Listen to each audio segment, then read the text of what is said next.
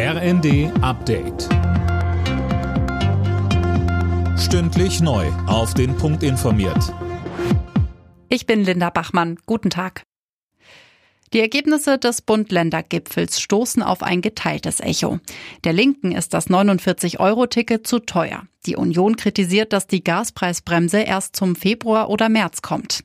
Alfred Bornhalm vom Sozialverband Deutschland zieht eine gemischte Bilanz zu dem Winterfahrplan in der Energiekrise. Das ist jetzt vernünftig auf den Weg gebracht worden und deshalb ist das grundsätzlich gut, dass wir wissen, woran wir sind. Beim Energiepreisdeckel hätten wir uns gewünscht, dass auch Öl beispielsweise mitbedacht worden wäre. Das ist leider nicht passiert. Aber generell, dass jetzt hinsichtlich Gas- und Strompreisbremse in Gang gesetzt werden, ist gut.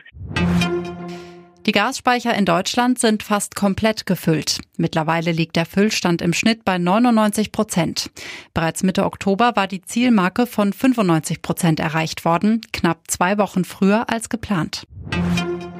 Diplomatischer Spagat für Olaf Scholz. Der Kanzler fliegt am Abend zu seinem Antrittsbesuch nach China.